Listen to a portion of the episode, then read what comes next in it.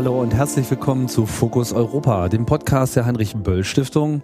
Mein Name ist Tim Pritlaff und ich begrüße alle hier zum 15. Gespräch in unserer Gesprächsreihe über Europa, über das Projekt Europa, auch die Europäische Union, aber vor allem wollen wir hier ein Verständnis für das europäische Projekt als solches vermitteln und in letzter Zeit haben wir uns häufiger schon einzelne Länder herausgegriffen. Auch das soll heute das Thema sein. Ganz konkret geht es um Ungarn. Und um darüber zu sprechen, begrüße ich Georgi Dalosch. Schönen guten Tag. Guten Tag. Herzlich willkommen bei Fokus Europa. Sie sind Schriftsteller.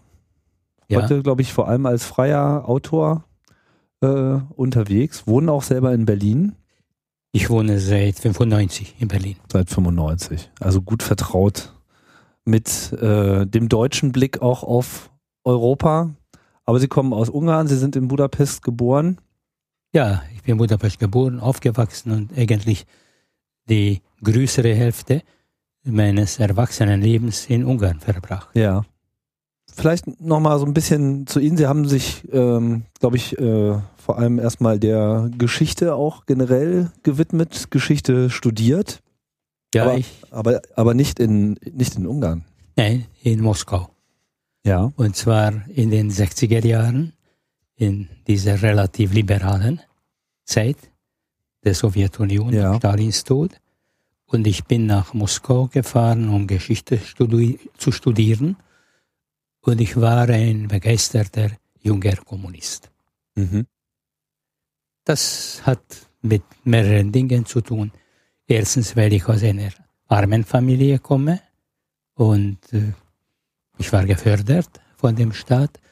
Zweitens, weil aufgrund der Familienerfahrung als Juden in Ungarn hatte man sozusagen eine spontane Neigung zu der Seite, welche Budapest befreit hat von den Nazis. Also ich bin nach Moskau gefahren und dann habe ich meine weitere Sozialisierungsversuche gemacht. Ich habe Probleme gehabt mit der Sowjetunion als Realität, vor allem weil das in den 60er Jahren auf einem ziemlich armseligen und noch kriegsbedingten Niveau stand, also Ungarn war viel besser dran. Und ich begann darüber Gedanken machen, wie das möglich ist, in das Land des Kommunismus zu fahren und so wenig von diesem Paradies zu sehen, wobei ich persönlich keine Probleme hatte. Wir hatten als ungarische Studenten ungarische Stipendien gehabt und davon konnte man schon einigermaßen auskommen. Mhm. Aber ich sah überall Armut, sah den unglaublichen Alkoholismus in diesem Land und sah vor allem, dass die offizielle Propaganda nicht der Wirklichkeit entsprach. Und War das, das in Ungarn denn anders? Nein, in Ungarn sagte man nicht, dass wir schon im Paradies sind. Also das haben die ungarische Führung nach 56, also unter Kada, die versuchten ein bisschen sparsamer mit der Propaganda umgehen. Und in der Sowjetunion einerseits sah man, was alles dort passiert und nicht passiert, also wie die Leute arm leben, und andererseits 24 Stunden äh, Glückspropaganda. Auf allen Kanälen. Auf allen Kanälen. Mhm. Also das war schon für mich eine große Enttäuschung, auch wenn ich aufgrund der beginnenden Bekanntschaften mit russischen Studenten, mit denen wir immer zusammen wohnten, weil die Botschaft eigentlich untersagt hat, dass Ungarn mit Ungarn zusammen gewohnt, damit sie die Sprache besser mhm. erlernen. Mhm. Und diese ersten äh, russischen Studenten, die ich kennenlernte, die haben mir schon einiges erzählt. Und sie waren alle irgendwie überrascht von meinem begeisterten Kommunismus. Und ich hörte von ihnen über die sowjetische Realität Sachen, die man ansonsten nur als imperialistische Propaganda abgetan hätte. Was hat sich da verändert bei Ihnen? Diese Veränderung war erstens sehr lang. Also es dauerte ein paar Jahre. Und das Zweite, dass das plötzlich, weil ich 19 oder 20 war, eine ganz absurde Wende nahm. Ich wandte mich in Richtung China, weil ich wollte den Sozialismus nicht verlieren, aber ich möchte statt dieser realen Sozialismus einen nicht realen vor mir haben. Mhm. Und ich war nicht allein, sondern nur kleine Gruppen äh, ungarischer Jugendlichen, Studenten, Mittelschüler, die äh, plötzlich vielleicht auch eine unbewusste Abwendung von der Sowjetunion, eine Rache dafür, dass die Sowjetunion nicht so schön war. Man tröstete sich mit einem Land, das man nicht kannte. Und man wollte einen äh, völlig utopischen Sozialismus aufbauen, was schlecht endete. Weil äh, ich war ein geförderter junger Mensch. Man hat mich als Kind des Regimes betrachtet und plötzlich merkte man, dass ich, obwohl ich bereits in der Partei war, mit 21, man merkte, dass ich nicht auf der Linie bin und auch nicht auf die Linie zu bringen. Also der, der ungarischen kommunistischen Partei. Die ungarische. Hm. Ich war in der ungarischen Partei und, äh, und äh, wir haben ein paar Studenten teilweise von Budapester Hochschulen so eine kleine Gruppe gegründet und wir haben ein Gegenprogramm geschrieben, ein alternativen Programm und wir haben hineingeschrieben, dass um dieses Programm zu verwirklichen, muss man zuerst das Regime stürzen, und zwar mit Gewalt. Ich glaube, wir hatten weder von dem Regime noch von der Gewalt eine wirkliche, äh, wirkliches Bild. Das war alles Ideologie, aber wir waren unglaublich ernst genommen von dem Regime. Die ungarische Staatssicherheit hat mein Dossier im Juli 1964 eröffnet und im August 1989 äh, abgeschlossen. Äh, das bedeutet, dass ich ständig observiert wurde und in diesem Sinne waren meine Gedanken ernst genommen, obwohl diese Gedanken mehr als bescheiden waren. Mhm. Man hat sie vielleicht ernster genommen, als es angemessen gewesen wäre? Ja, aber dieses System wusste nicht, was wirklich angemessen ist. Weil äh, in Ungarn hat die kommunistische Partei etwas erlebt, was in keinem anderen Land. Sie wurde gestürzt im 56. Im Volksaufstand. Mhm. Ja, vom Volksaufstand und sie ist nur für 13 Tage. Ja. Aber die haben die Macht verloren und deswegen reagierten sie einerseits nüchterner als früher. Also sie haben von der Bevölkerung nicht mehr diese zutage, diese, diese jeden Tag unbedingt das Regime hochloben, aber sie waren argwöhnisch und sie vor allem, vor allem erwarteten sie von der jungen Generation zu wenig. Vor allem hatten sie Angst vor denjenigen wie ich, die ursprünglich Anhänger des Regimes waren. Und sie waren sicher auch böse, auch sauer auf mich. Wir haben nicht verstanden, wie kann ein junger Mann, vor dem eigentlich alle Wege der Karriere offen sind, seine eigene Karriere kaputt machen. Und das waren viele in dieser Generation. Und das haben die Genossen am wenigsten verstanden. Und daraus haben sie dann sozusagen auch nochmal eine besondere Bedrohung abgeleitet, weil da ein Prozess ja, weil, stattfindet, den sie nicht nachvollziehen konnten. Weil mit, mit der älteren Generation wussten sie, was los war. Also mit, sagen wir, ein äh, 45-jähriger Mensch, dem 48 das Geschäft verstaatlicht wird. Man wusste, was ihm, was ihm fehlt. Mhm. Man konnte ihm nach 56 ein bisschen ein kleines Geschäft doch zulassen.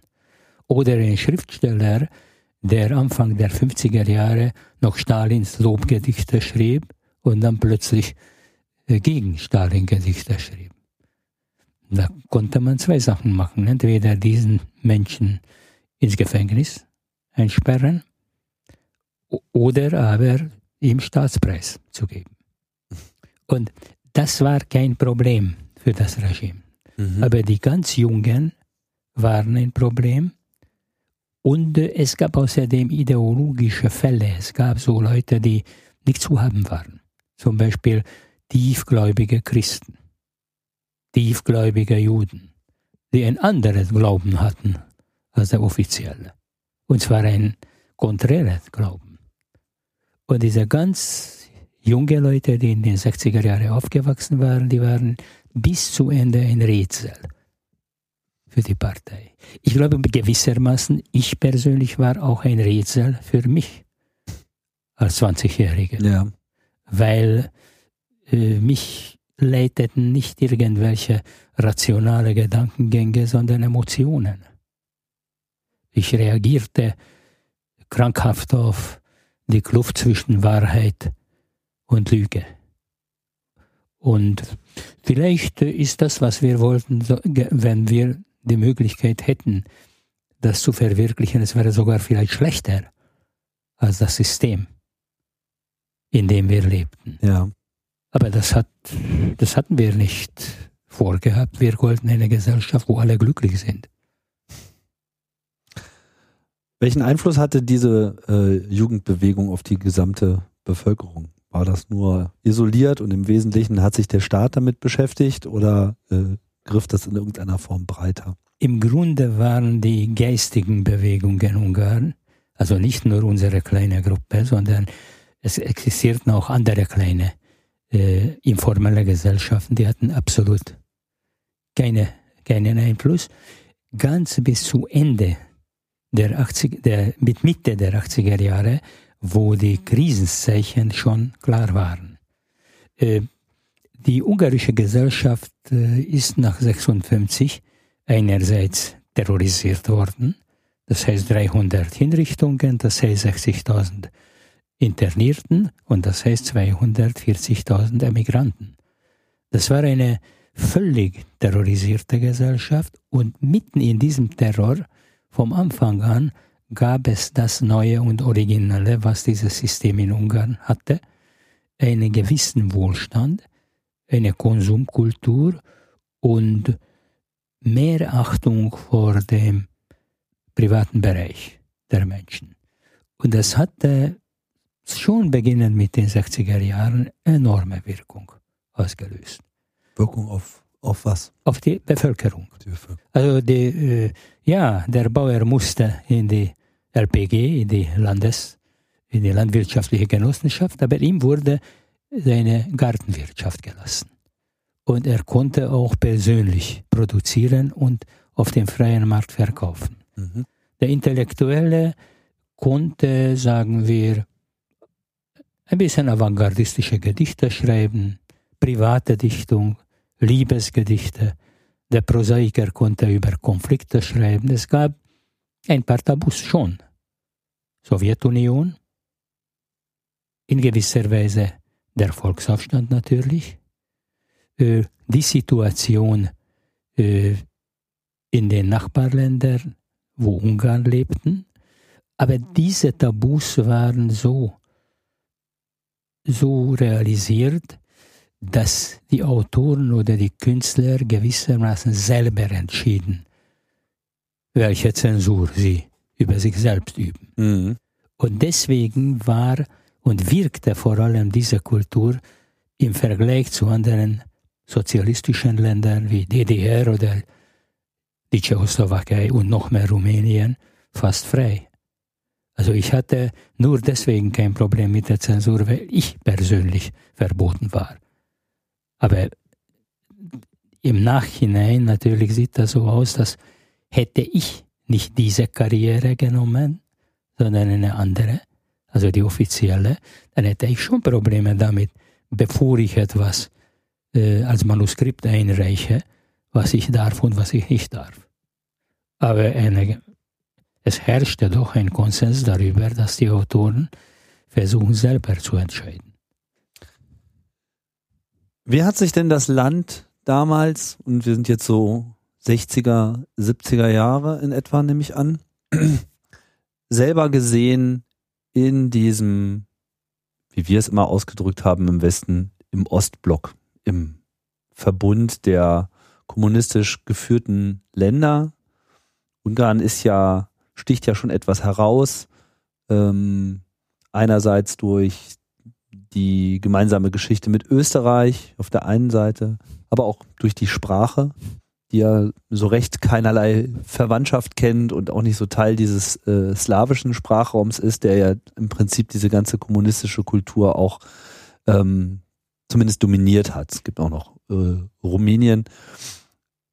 Wie, wie war so die, die Sicht auf sich selbst und auf alles andere? Wie hat man sich selber da eingebettet gefühlt? Ja, äh, alle Leute wussten, dass sie in Europa leben. Alle waren, die irgendwie mit Kultur zu tun hatten, dann hatten sie mit, Euro mit der europäischen Kultur zu tun gehabt und dass das Ungarn zu diesem Kulturkreis gehört, äh, das hat, haben alle gewusst. Und alle wussten gleichzeitig, dass ist eine Sache ist die kulturelle Geografie und die normale. In der Kultur gab es jedenfalls keinen eisernen Vorhang, beziehungsweise es gab schon relativ viele Bücher oder Musikwerke oder Filme, die mit einer ziemlich großen Verspätung nach Ungarn kamen.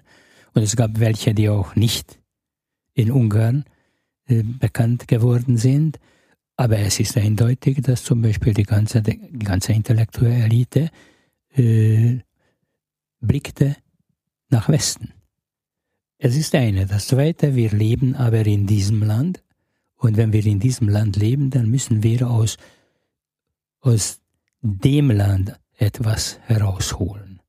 Wenn die Diktatur irgendwelche kleine Türe hat, dann müssen wir über diese Türe äh, verkehren. Und das war, äh, ja, vielleicht war das nicht hundertprozentig moralisch, aber verständlich schon. Mhm. Ich selbst, ich war verboten. Ich konnte 19 Jahre lang kein einziges Buch veröffentlichen, aber ich konnte, ich durfte übersetzen aus dem Russischen oder aus dem Deutschen und davon konnte man einigermaßen leben. Also ich, ich war schon auch abhängig von dem System. Auch als Dissident war man abhängig. Weil natürlich, wenn der Staat praktisch der einzige Arbeitgeber ist, dann muss man nicht diesen blutigen Terror machen. Da kann man auch mit einfacheren Mitteln auskommen. Und das war vielleicht das Problem Ungarns auch mit und nach der Wende. Weil einerseits dieser Staat hat, ja, zuerst Terror und dann feinere Druckmittel benutzt, um Ordnung zu haben und andererseits dann, ja, wie alle kommunistischen Länder, wo der Staat auch über die Kultur verfügt, die haben die Existenz der Kultur garantiert. Und das fehlt jetzt vielen Autoren oder Komponisten und noch mehr vier Filmemacher. Film ist schon eine teure Geschichte äh, das fehlt natürlich. Samt Zensur. Und das ist aber eben in Ungarn noch deswegen schwieriger geworden, weil die Leute sich in den 60er, 70er Jahren nicht so unerträglich unfrei fühlten. Das waren wenige, die wirklich äh, den Maß der Unfreiheit verstanden mhm. und gespürt haben. Das heißt, man hat es schon so genommen, wie es ist, und es war keine übermäßige Unzufriedenheit, die jetzt wirklich in revolutionäre Zustände hätte münden Nein. können. Alle Unzufriedenheit in Ungarn außerhalb einer kleinen Gruppe von Intellektuellen hing mit Preiserhöhungen zusammen. Nur die Preiserhöhungen konnten die Psyche der Bevölkerung berühren. Und es war, es hing auch noch mit einem äh, ganz eigenartigen Zeitgefühl zusammen, nämlich bis zu den oppositionellen Kreisen wussten oder ahnten oder glaubten fast alle, dass das ewig dauern wird. Also es gab nicht dieses Gefühl, dass das irgendwann kaputt geht oder explodiert. Nichts. Mhm keine Hoffnung und keine Gefahr in diesem Sinne. Mhm. Und irgendwann Mitte der 80er Jahre, als die demokratische Opposition zum schon relativ stark war und dann auch bei der Bevölkerung aufgrund der Krise immer weniger innere Sicherheit gab. Da ahnte man, dass das System doch nicht ewig dauern wird. Was war das für eine Krise? Es war in den späten 70er Jahren begann Ungarn äh, seine Schulden nicht mehr zurückzahlen zu können. Die ganze, der ganze Schulddienst bezog sich nur noch äh, auf die Zinsen. Und äh, Anfang der 80er Jahre hat das Land vom Westen keine Kredite mehr bekommen. Also man musste schon enorme Anstrengungen machen, damit die, sagen wir, die Bundesrepublik äh, diese Kredite garantiert bei der Deutschen Bank. Und das spürte man schon.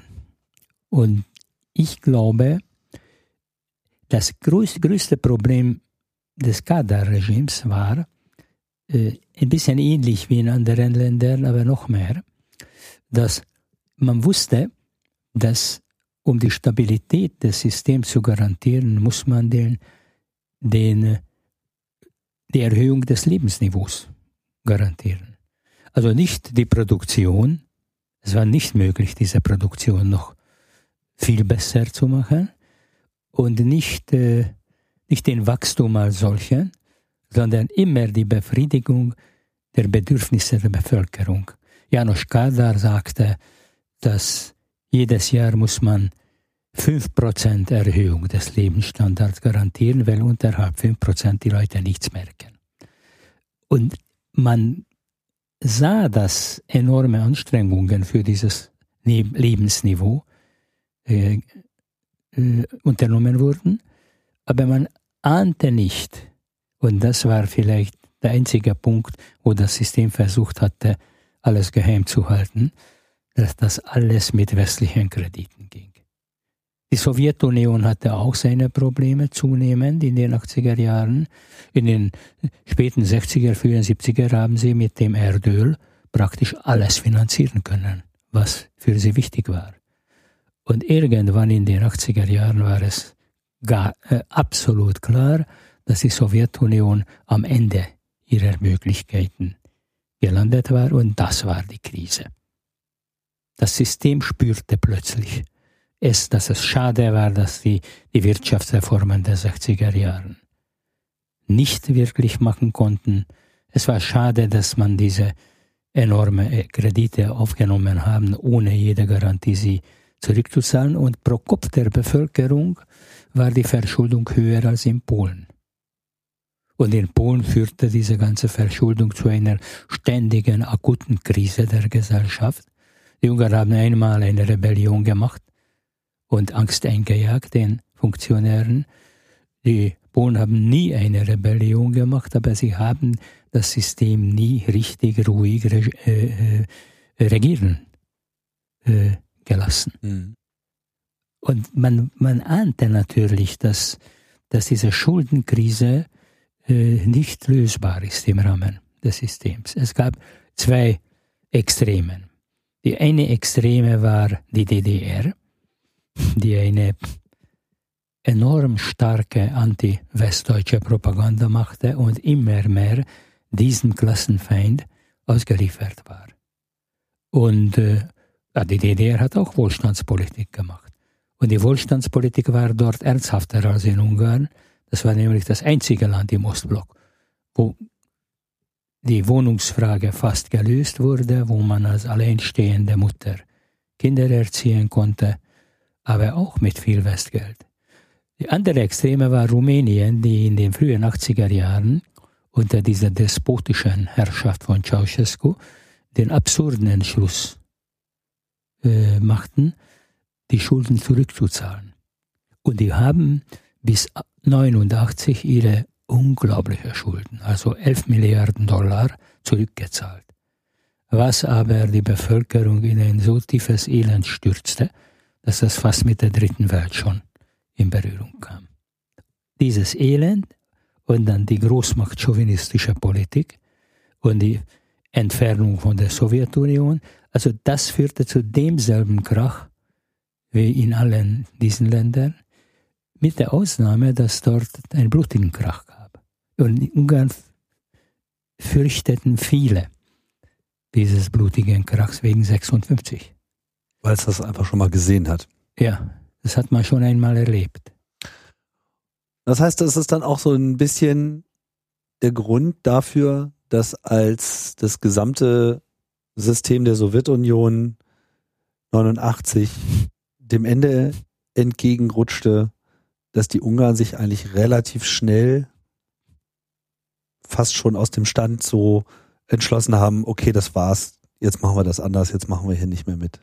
Ja, die, äh, die ungarischen Kommunisten, äh, ich meine im Machtbereich, wobei es sehr wenig wirklich überzeugte Kommunisten gab, im Machtbereich auch.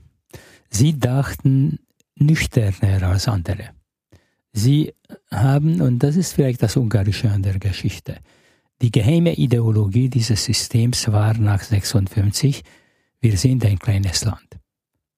Und deswegen versuchten die Ungarn ihre Westkontakte viel früher, teilweise mit Moskaus Erlaubnis oder jedenfalls hat äh, Moskau ein Auge zugedrückt.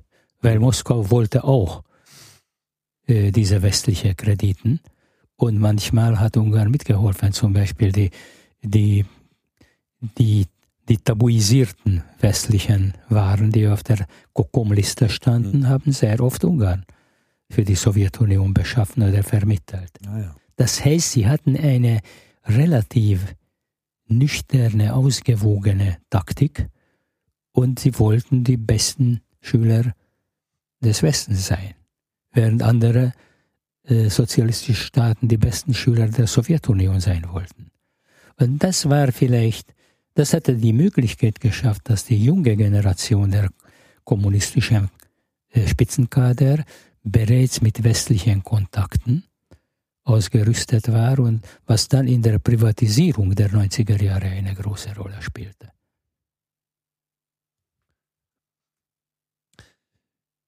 Die, ähm, vielleicht bringen wir noch mal kurz Ihre persönliche Geschichte mit rein. Wann haben Sie denn Ungarn dann äh, das zweite Mal verlassen nach dem ich habe Ungarn in dem ja. Sinne nicht verlassen, weil man mir diese Reise genehmigte. Ja. Also ich bin nicht in diese Situation also, geraten. Ich meinte nicht verlassen im Sinne von aber ohne Wiederkehr, war, aber wann haben Sie längere Zeit außerhalb ja, Ungarns angefangen zu wirken? 84, 85, als ich im Westberlin mit dem Stipendium des Berliner Künstlerprogramms aufhielt und im zweiten Jahr in Bremen äh, bei der Forschungsstelle der Universität gearbeitet habe und diese zwei Jahre waren entscheidend. Ich ging nach Ungarn zurück. Forschungsstelle für Osteuropa, ja. dazu sagen. Mhm. Ich, ich, ja, entscheidend war auch die Tatsache, dass ich äh, irgendwann diese, diesen Buchverbot nicht mehr über sich ergehen ließ und begann im Westen zu veröffentlichen, was wiederum als ungarische Reaktion dazu führte, dass dieser Buchverbot Buchverbot aufgelöst wurde, gelöst wurde. Also man, man wollte nicht, dass ich im Westen Interviews gebe als unterdrückter Schriftsteller. Aber das bedeutete für mich, dass ich mein Publikum im Westen hatte, meine Verlage im Westen hatte und das waren Verlage, die anders als die ungarische mich nicht zensieren wollten.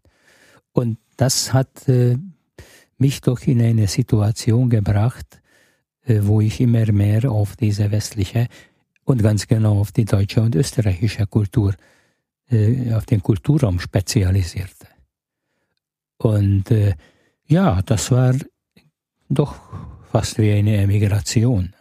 Aber nicht von dem Staat Ungarn, sondern von der kulturellen Elite auch. Ich gehörte nicht mehr dazu. Beziehungsweise ich gehörte schon in Ungarn in der zweiten Öffentlichkeit, also dem Samizdat, dem verbotenen Literatur, was aber außerhalb der offiziellen Kultur war. Und im, nach 89, da bin ich nach Ungarn zurückgefahren, für ein, immer wieder, manchmal jeden zweite, jede zweite Woche, und ich verfolgte die Demokratisierung des Landes, aber hatte zu wenig Lust an der Politik teilzunehmen. Es hätte die Möglichkeit gegeben, dass ich in der Demokratie in Ungarn eine politische Karriere oder sowas mache. Aber für mich war es wichtiger, dass ich jetzt als Schriftsteller endlich frei atmen kann. Natürlich wusste ich nicht, dass selbst die Literatur und selbst die Schriftstellerei in den 90er Jahren in eine viel schwierigere Situation kommt als davor, weil mit der staatlichen Kontrolle verschwindet auch die staatliche Förderung. Also diese, äh, dieser Kollaps der Kultur der 90er Jahre könnte ich in Ungarn viel schwerer zu ertragen. War das eine Folge der Wende? Das war eine Folge der äh, Marktwirtschaft. Mhm. Man begann, äh, ja, statt, äh, sagen wir, es gab in Ungarn 120 Verlage und im 90, 91 gab es 1040 Verlage. Und es waren alle kleine Verlage mit sehr wenig Kapital, am Anfang ohne jede Förderung. Und äh, natürlich ist das so, dass als ich nach 19 Jahren in Ungarn mein erstes Buch veröffentlichen durfte, eben, das war das Jahr 83, da musste die Partei sich einmischen, damit das Buch nur in 15.000 Exemplaren erscheint und nicht in 50.000. Es ist doch so geschehen. Mhm. Also heute hätte ich 15.000 Exemplare in Ungarn, das wäre ein Bestseller. Aber damals nicht. War es also wenig, ja. Damals waren diese Auflagen sehr hoch. Und die Bücher waren wirklich billig. Man konnte sich leisten. Das heißt, die, die Wendezeit 89 und die Jahre danach waren ein, ein starker kultureller Wandel in, in Ungarn. Vor allem ausgelöst durch die relativ direkte Zuwendung zur Marktwirtschaft. Im Prinzip kann man sagen, dass Ungarn so mit fliegenden Fahnen die Seiten äh, gewechselt hat und gesagt, okay, Kommunismus vorbei, jetzt machen wir das so wie im Westen, das hat uns sowieso schon immer besser gefallen und alle gingen mit? Ja, nur der Westen war vorbereitet. Also diese, äh, der, die Marktwirtschaft äh, im Westen ist äh, trotz äh, massiver staatlichen äh, Einmischung von Diktaturen und Zensuren im 20. Jahrhundert, die Marktwirtschaft hatte eine Kontinuität, auch in der Kultur. Das heißt, dass die kapitalistische äh, Kultur doch gewisse sozialdemokratische Züge trug. Das heißt, man äh, bis zu den 80er Jahren, als ich Deutschland schon ziemlich gut kannte, die Bundesrepublik, hatte doch die Kultur eine relativ leichte Situation. Die Schwierigkeiten begannen auch in Deutschland, so aus anderen Gründen, aber in der zweiten Hälfte der 80er und in den 90er Jahren. Äh, es gab schon damals das Problem mit der Buchpreisbindung. Ich spreche jetzt über die Literatur und es war auch eindeutig, dass nicht jeder einen Film machen kann. Also diese teure Kunstgattungen, äh, die haben auch immer weniger Förderung bekommen, obwohl schon Institutionen gab, die Förderung bekamen. Aber als ich in den späten 80er, früher 90er Jahre immer häufiger in Deutschland war und in Österreich, ich sah auch, äh, dass immer weniger jüngere Autoren oder Künstler von ihrem Werk leben können. Es gab ein System von Stipendien, Stadtschreibertum und alles, damit sie nicht aus ihrem, nicht aus dem Honorar ihrer Bücher leben müssen, weil das, das konnten die wenigsten. Und dann kam natürlich ebenso wie in Osten, auch im Westen die neuen Medien dazu, die auch radikal äh, die ganze Situation verändert haben.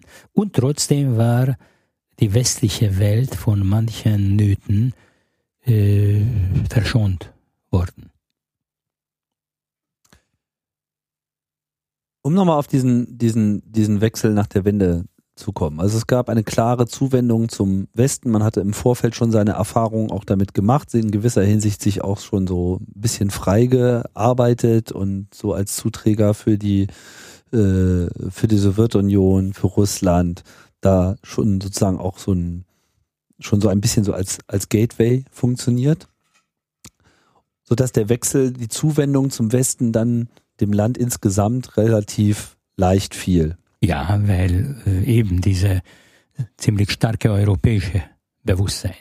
Das war anders als bei äh, slawischen Völkern, die konnten irgendeine Nähe zu den anderen slawischen Völkern fühlen, sagen wir aus sprachlichen Gründen. Mhm. So war zum Beispiel Jugoslawien in Polen und in äh, der Tschechoslowakei sehr populär.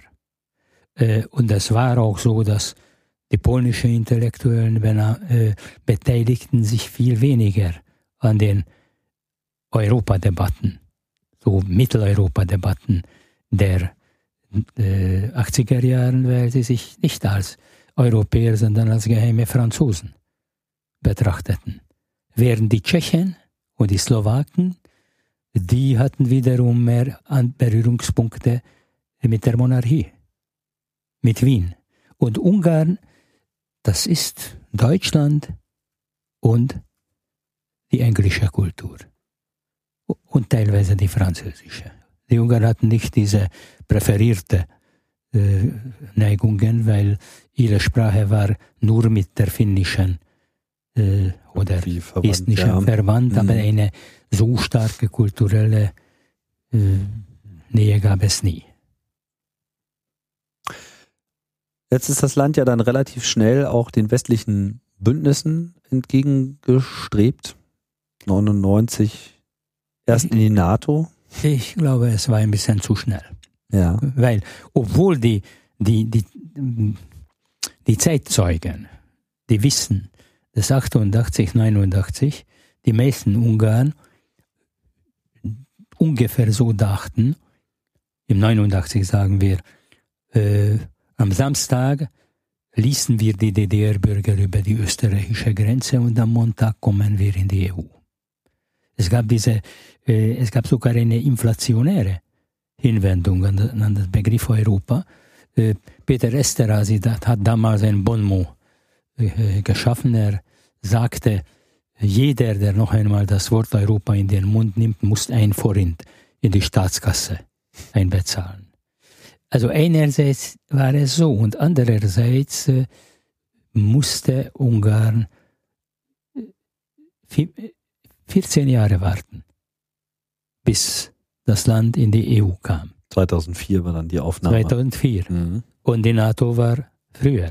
Fünf Jahre früher. Das heißt, militärisch waren wir vielleicht auch wichtiger für den Westen als sonst. Und diese ungarische Begeisterung war dann teilweise stark zurückgegangen, weil die Wartezeit zu lang war und weil all das, all die Schwierigkeiten, die in allen diesen Ländern gab, in Ungarn eine viel größere Ungeduld und Enttäuschung hervorgerufen haben. Und ja, also das ist also der europäische Weg, bedeutet das, dass man 22 Prozent der Arbeitsplätze abwickelt, dass man zweistellige Inflationszahlen kommt und die äh, bescheidene Ersparnisse aus der kommunistischen Zeit plötzlich verschwinden?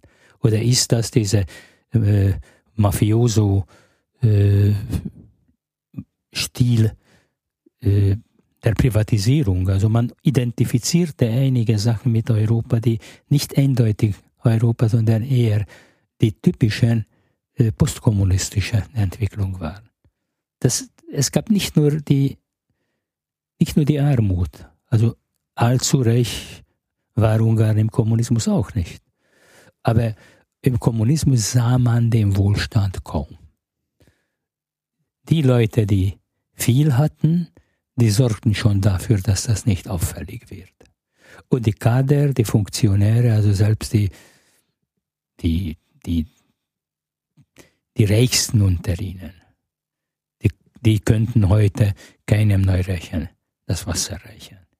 Aber es war wirklich so, dass in den 90er Jahren sah man auch diese enorme Imperialismus des Geldes. Also wie, wie, wie das Geld plötzlich alles ersetzt. Wie, wie, wie Leute sich aus unbekannten, äh, unbekannten Einkommen von Jahr zu Jahr äh, Luxusreisen in allen Kontinenten, auf allen Kontinenten der Welt erlauben werden, die andere äh, das Problem haben, wovon sie morgen ihren Kindern Essen geben. Und das, das war etwas, was die ganze Gesellschaft erodierte. Was hat man sich denn versprochen von der Zugehörigkeit zur Europäischen Union? Ja, die meisten naiven Menschen, aber teilweise auch ich. Ich erwartete, dass wenn wir die moralischen und politischen Werte der europäischen Demokratie übernehmen, das wird dann automatisch zu einem erfolgreichen äh, wirtschaftlichen Entwicklung führen. Man dachte, dass weil dieses Systemwechsel, so nennen die Ungarn die Wende, weil es so erstaunlich friedlich von allen Seiten vor sich ging. Man dachte an eine tolerante Kultur. Also die Ungarn sind Ungarn und wir werden uns nicht, ein, nicht angreifen, wir, äh, wir, wir vertrauen uns und wir bleiben auch Ungarn und gleichzeitig kommen wir mit dieser Spitzenreiterrolle, die Ungarn und Polen damals hatten, dass wir schnell vorankommen. Und das dauerte ungefähr trotz allen unerfreulichen Begleiterscheinungen der Freiheit übrigens. Also die, dass man plötzlich in der Demokratie auch Sachen veröffentlichen durfte, die auch vielleicht für manche Gruppen oder Minderheiten gefährlich erscheinen oder beleidigend erscheinen. Und trotzdem so ungefähr bis Mitte der 90er Jahre sah es so aus, dass dass in Ungarn ein gewisses Konsens herrscht. Europäisches Konsens. Mhm. Dann kamen die ersten großen politischen Konflikte, und zwar nach den, bei dem zweiten freien Wahlen, wo die postkommunistische Partei 53 Prozent bekommen hat. Äh, das bedeutete, das war in Polen nicht anders. Die ersten Wahlen waren wie ein antikommunistisches Referendum und die zweiten Wahlen waren wie eine Rückkehr der Kommunisten, die natürlich keine Kommunisten mehr waren, aber diese zweite Wahlen führten dazu, dass die ehemaligen Menschenrechtler, also die Dissidenten, die haben eine Koalition mit den ehemaligen Kommunisten gemacht. In welchem Jahr sind wir jetzt? Wie? Äh, in welchem Jahr hat diese zweite Wahl? 94. 94. Hm. In 94 gab es dann die Koalitionsregierung der äh, Kommunisten mit den früheren Regimegegnern. Was äh, große Vorteile hatte für das Land. Andererseits äh, der Wurzel zu allen Konflikten wurde. Weil all das, was heute rechts und links ist, gab es bis 94 in der Form nicht. Niemand, äh, niemand wollte eigentlich hm, das Land so gespalten sehen. Aber nach 94 begann die Spaltung und es begann die Hasskultur. Die Hasskultur war so stark, dass die Parteien einander nicht besiegen wollten, sondern vernichten. Also die, die, dass die, und dann, dann kam es immer wieder noch zu den Wahlen. Im 98 ist dann die erste Orban-Regierung gekommen und die war schon viel konservativer als die Fidesz-Leute ursprünglich waren. Konservativ, national, christlich, antikommunistisch. Und die sozialliberale Koalition äh, war äh, teilweise äh, sozusagen nostalgisch, also kadaristisch und teilweise liberal. Und im 2002, als dann noch einmal die Linken kamen, die Sozialliberalen an die Regierung, da war das Land ungefähr 50-50 Prozent. Und diese Spaltung zur Hälfte, das war, das hatte die Hasskultur noch mehr verstärkt. Jetzt, jetzt musste jemand die Mehrheit erobern. Die beiden großen Blöcke, also die Linke und die Rechte, hatten ganz eigenartige äh, Politik geführt. Die, die Linksliberalen und Sozialliberalen, die wollten vor allem nach der alten Methode mit Geschenken die Bevölkerung erfreuen. Also immer vor den Wahlen haben sie etwas geschenkt. Steuern gesenkt. Ja, irgendwelche, ja, die Kadarsche Methode. Äh, Wieder über den Preis. Sozusagen. Ja, Preis, über den Preis, über die Regie, über die Haushaltskosten, was für beide, für beide Blöcke typisch war vor den Wahlen, wenn sie an der Regierung waren. Also man muss schöne Versprechungen machen. Aber die Ideologie ist äh, ganz markant unterschiedlich geworden und diese fürchterliche Gleichgewicht, diese 50-50 Prozent, ist dann äh, nach den Wahlen 2006 zerstört, weil eine dieser sozialliberalen Regierungen äh, hat plötzlich ihre Mehrheit verloren. Und zwar deswegen, weil obwohl beide Blöcke, wenn sie an der Macht waren, korrupt waren und Lügen verbreitet haben, die Linke hat schlechter gelogen. Sie haben zu viel versprochen und nach den Wahlen 2006 hat ihr Regierungschef Ferenc Gyurcsány, ein ehemaliger Funktionär des Kommunistischen Jugendverbandes und dann großer Geschäftsmann, er hat in einer internen Parteisitzung zugegeben, dass sie, um die Wahlen zu gewinnen, massiv gelogen haben. Er hat eine empörte Rede gehalten und diese Rede ist dann in die Öffentlichkeit gekommen. Und das hat bürgerkriegsähnliche Zustände in Budapest verursacht, weil die empörten Mengen und dann die, natürlich die Rechtsradikalen, die jetzt endlich ihre Stunde zu kommen seien. Und damit war eigentlich die sozialliberale Koalition erledigt. Und im 2010 kam ein neuer Orban an die Macht, Schon 98 träumten die Jungs bei den Fidesz darüber, dass sie äh, Histo Historie machen werden, dass sie eine Ära einführen. Aber nach 2010 sorgten sie mit drei, Zweidrittelmehrheit dafür, dass sie wirklich eine Ära einführen, die nie zu Ende geht. Und nicht nur, indem sie die zwei Drittel behalten, sondern sie auch Garantien schaffen, dass sie sie behalten können. Jetzt sind wir bei Viktor Orban angekommen und wie schon erwähnt, die Partei Fidesz, ungarischer Bürgerbund heißt es. Ist seit äh, zehn Jahren ist das ungarische bürgerliche Partei. War das nicht ursprünglich eher ein linkes Projekt? Links angesiedelt. Ich weiß nicht, ob nee, links-rechts hier überhaupt also funktioniert. Also links, links war das nicht, aber sie waren jung. Ja. Und äh, ihr Outfit war links. Ja. Also sie sahen so aus wie die Grünen im 82, als sie in Turnschuhen mhm. äh, in den Bundestag kamen. Und sie waren angenehm. Diese jungen Leute, äh, diese hübsche Jungs und Mädchen, die plötzlich einen anderen Stil äh, vertreten hatten. Sie hatten keine äh, Probleme mit dem Marxismus. Also äh, zuerst sah es so aus, weil unsere Generation hatte natürlich Probleme mit dem Marxismus. Aber später, später stellte sich heraus, dass diese Leute nicht nur mit dem Marxismus keine Probleme haben, sondern auch mit der Kultur keine Probleme haben. Und dass sie überhaupt keine Probleme haben.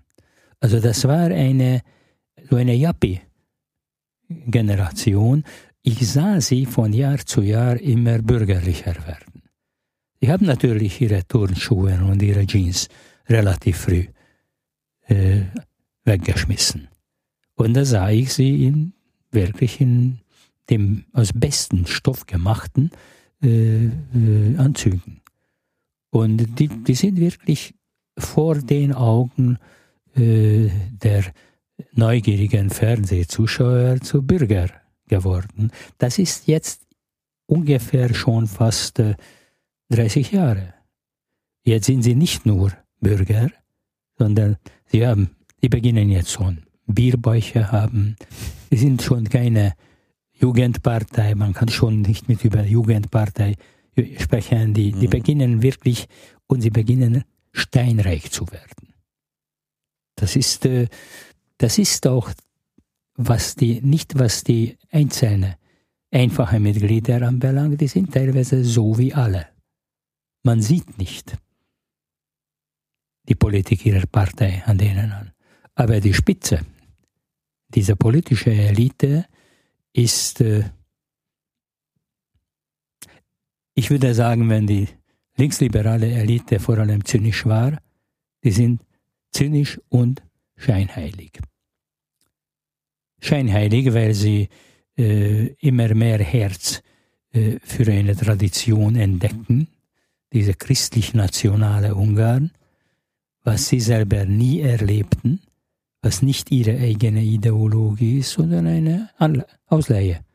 Eine, ich würde sagen, eine, eine Anleihe von dem Flohmarkt der Geschichte. Einfach so eine vorhandene Mehrheit, deren Themen man einfach besetzt. Ja, und das ist, äh, ich muss aber auch sagen, dass sie äh, politisch geschickter sind, als ihre Gegner waren, solange sie es noch als, äh, als messbare Größe gab. Mhm. Sie sind äh, mehr volksnah. Sie verstehen von der ungarischen Mentalität mehr. Sie wissen, dass man zwei Dinge in Ungarn verteilen kann.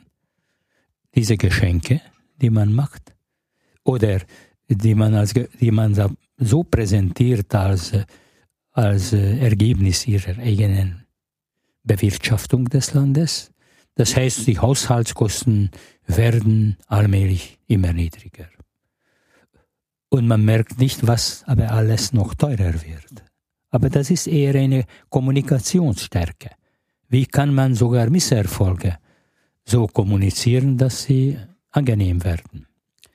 Das Zweite, wenn man nicht zu viel Materielles an, anzubieten hat, dann Feindbilder. Feindbilder, nationale Gefühle, Aggressivität, das gehört auch zu Fidesz. Äh, ich würde sagen Reserve. Und das ist in einem Land deswegen problematisch, in einem Land wie Ungarn, weil trotz mehr als 25 Jahren Demokratie gibt es relativ wenige Demokraten. Auch in demokratischen Parteien gibt mhm. es nicht so viel. Mhm. Und, und mehr Minderheiten als Sündenböcke kommen gut an. Und diese können die Ärmsten, die Romas sein, die es in Ungarn 500.000 gibt. Diese können auch die Juden sein, die es kaum gibt, als Juden in Ungarn. Und diese können die Flüchtlinge sein. Oder auch die Obdachlosen, die ja oder die Obdachlosen. sehr früh zu ja, leiden hatten. Also die, äh, die besser, die, diejenigen, es ist merkwürdig, äh, diese, auch diese Mentalität. Die Milliardäre werden nur gehasst, wenn sie verlieren. Die mittlere reiche Schichten werden überhaupt verhasst. Also alles, was mit Geld, alles, was mit Arbeit und nur Arbeit viel Geld verdient, wird gehasst. Die Armen werden auch gehasst, weil man Angst hat, dass man selber arm wird. Also, und das sind so einfache Sachen, die dieses System in ihrer Kommunikation gut, gut gebrauchen kann. Das Zweite, als wichtiger vielleicht sogar als diese, diese Taktik, ist die Kommunikationstechnik. Weil neben starken Verfassungsänderungen neben äh, brutale Einschränkung des Verfassungsgerichtes, womit jetzt auch die Polen beschäftigt sind. Es gibt noch etwas, was auch jetzt in Polen beginnt, die Eroberung der Medien. Die Medien waren in Ungarn bis 2010 entweder relativ frei oder dieser 50-50-Zustand. Aber heute gehören die meisten Medien eindeutig unter die Kontrolle der Regierung. Und das ist sehr wichtig, das ist wichtiger als Parlament. Von außen betrachtet ging ja dieser Wandel sehr schnell. Ja. Orban-Regierung kam äh, vor allem wahrscheinlich durch die Verfehlung der Vorgängerregierung ja. äh, dann schnell in diese Zweidrittelmehrheit und hat diese dann auch sofort ausgenutzt und äh, zack, zack, erst die Änderungen auf Verfassungsgerichtebene, glaube ich, durchgeführt und dann später äh, den Schritt äh, der Kontrolle über das Mediensystem äh, gemacht, wenn ich das richtig erinnere. Im Prinzip genau das, wie Sie schon meinten, was auch jetzt in Polen in gewisser Hinsicht noch schneller äh, nachgespielt wird. Man hat das Gefühl, da wird auch so ein Bauplan kopiert. Zumindest ja, es so wird viel gelernt. Ja. Wird viel gelernt. Was hat es jetzt gemacht aus Ungarn? Was ist in den letzten fünf Jahren dort äh, entstanden? Was ist passiert mit dem Land? Also die traurige Bilanz ist, dass, dass die Gesellschaft viel mehr autoritäre Reflexe verinnerlicht hat, als sie normalerweise das äh, getan hätte, äh, weil die Ungarn haben in ihrer Mentalität natürlich auch etwas Anarchisches ursprünglich. Also sie haben schon ihre Meinung über jede Regierung. Aber ich glaube, dass, die, dass diese Verinnerlichung der autoritären Reflexe und der Wunsch, von einer starken Hand regiert zu werden, ist viel stärker geworden. Das hängt selbstverständlich auch mit dem Zustand der kulturellen Elite zusammen. Die kulturelle Elite ist heute äh, völlig am Rand, völlig an der Peripherie äh, der Gesellschaft und ist unter sich geblieben. Das ist das eine. Das zweite, was damit zusammenhängt, das ist die kulturelle Zerstörung, was auch zu dieser Bilanz gehört, weil einerseits erobert die Regierung die Medien und andererseits ist die, ist die hohe Kultur für dieses Regime nur dann interessant, wenn es irgendwie äh, mit nationalen Ideologien zu tun hat. Die Institutionen, die für die Förderung der Kultur aufgebaut sind, sind nichts anderes als die Förderung der eigenen Klientel. Zweitens, äh, äh in den wenigen Fällen, wo die Regierung offen, offensiv sich in die Kultur einmischt, versucht sie, diese nationale, quasi nationale und christliche Ideologie zu befördern, was als Kunst niemanden interessiert. Und da kommen so Sachen, die, die mit der inneren Schwäche des Systems auch zusammenhängen, die immer stärkere rassistische Bewegungen wie Jobbik zum Beispiel, die übrigens die einzige Herausforderung für diese Regierung ist, die werden mit falschen taktischen Mitteln äh, behandelt, wie die Ungarn sagen, oder bekämpft oder befördert, man weiß nicht. So zum Beispiel hat ein ungarischer Film, Sauls Sohn, vor ein paar Tagen den Golden Globe bekommen und das ist ein Film über den Holocaust. Und es gibt eine enorme antisemitische Hetze in den neuen Medien, auf dem Facebook, in allen möglichen Online-Quellen. Und die Regierung hat natürlich gratuliert, weil dort auch ein ungarisch, ungarisches Geld ist, auch in diesem Film. Ja.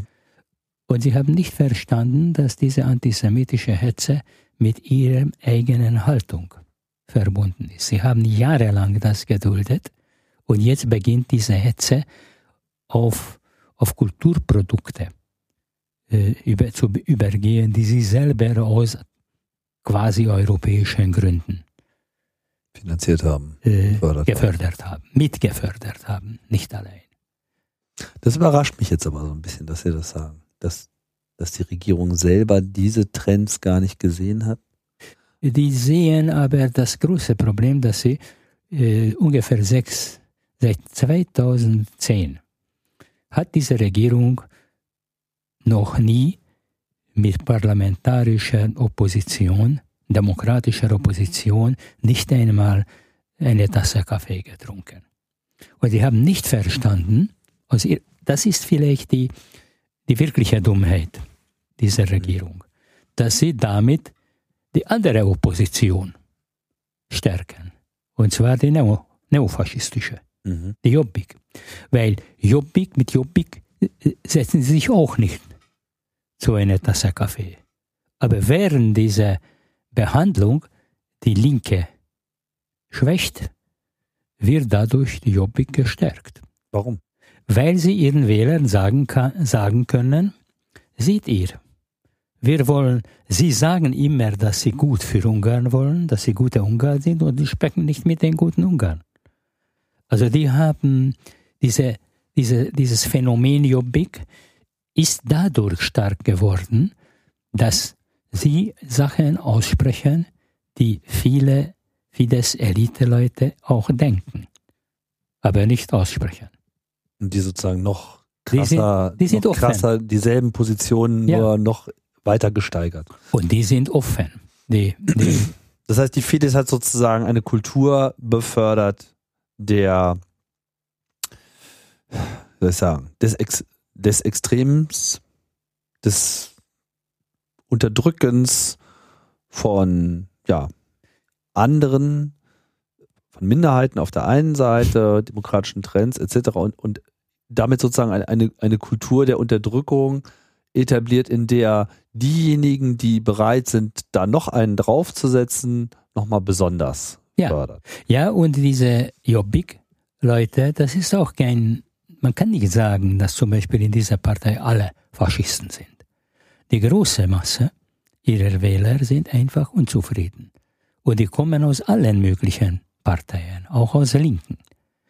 Aber sie haben ein sie bestehen einerseits aus dieser Menge, aus der Menge der Enttäuschten. Und an der Spitze, bis auf ein paar überzeugten und fanatischen Rassisten, stehen dort Leute mit relativ guten äh, Beratern.